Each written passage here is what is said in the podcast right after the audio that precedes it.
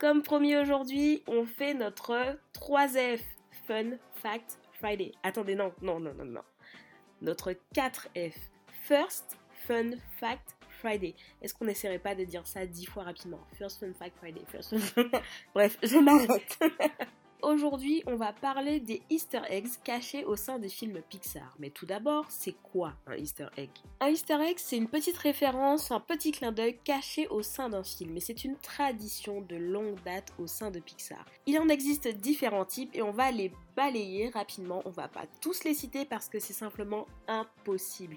Certains films rassemblent une quarantaine de Easter eggs en juste 1h20. D'après Andrew Stanton, le co-directeur de Pixar depuis, euh, le monde de Dory, euh, les Easter eggs sont introduits par les animateurs de Pixar juste par ennui ou pour le fun. Voilà, c'est juste comme ça.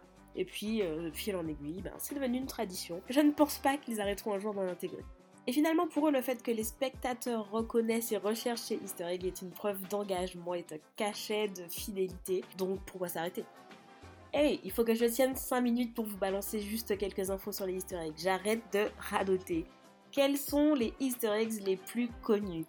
Alors, le premier, ça va être le A113, que vous allez retrouver dans absolument tous les films Pixar. Mais à quoi ça correspond? C'est une petite blague en fait entre les animateurs, puisqu'il s'agit du numéro de la salle à l'Institut californien des arts où la plupart des animateurs ont étudié. Vous le trouverez sur des plaques d'immatriculation, sur des robots, et vous le trouverez même en chiffres romains dans Rebelle.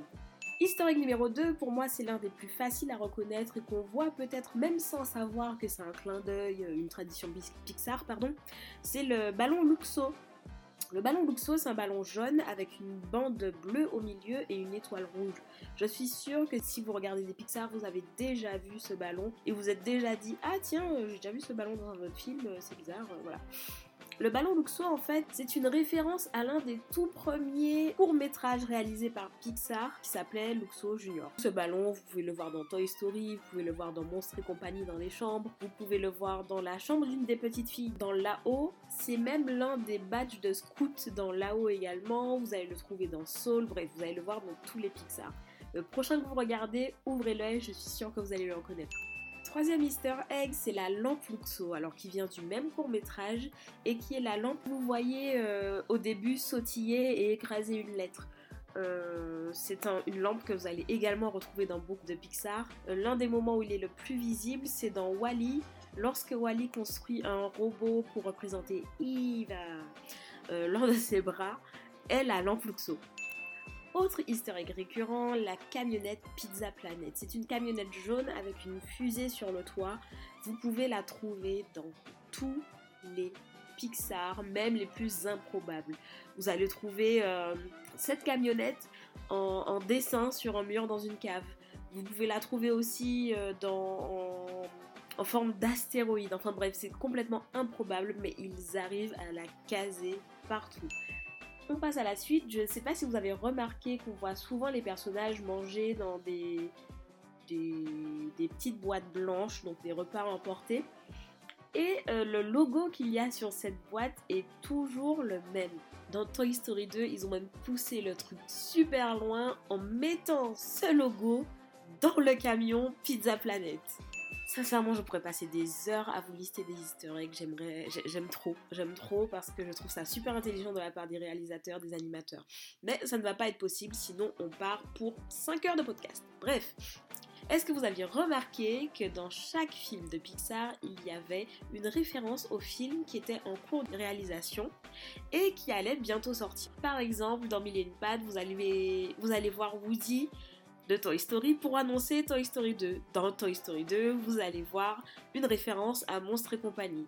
Dans Monstres et compagnie, vous allez trouver une référence à Nemo, dans lequel vous allez trouver une référence aux indestructibles. Dans les indestructibles, vous allez voir des références à Cars. Dans Cars, vous allez voir des références à Ratatouille. Bref, si je me lance, je suis là encore pour 20 minutes. Pour faire super simple, allez regarder le film Lightyear, donc le film qui raconte l'histoire de Buzz l'éclair, et vous allez y voir des références à Elemental, qui est le prochain Pixar qui doit sortir. Cette référence, c'est une petite bouteille d'eau dans une machine à snack avec une étiquette With Water.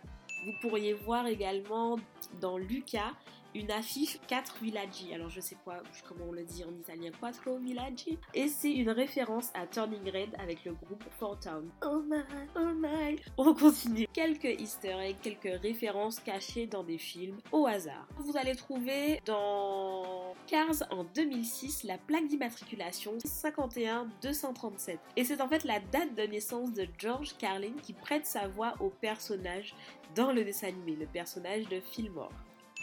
Dans Lucas, vous allez voir un train avec un numéro 94 608. C'est le code postal d'Emeryville, en Californie, où se situe le siège de Pixar.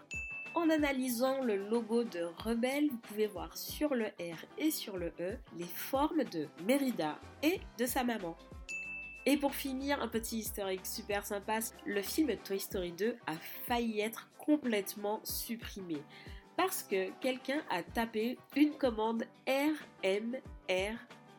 Et cette commande a supprimé l'intégralité du film Toy Story 2 de la base de données Pixar. Heureusement, un des techniciens avait une copie, il a pu restaurer euh, et réparer la catastrophe, mais on retrouve dans Toy Story 4 une plaque d'immatriculation RMRF 97, puisque c'est en 1997 que la catastrophe s'est passée.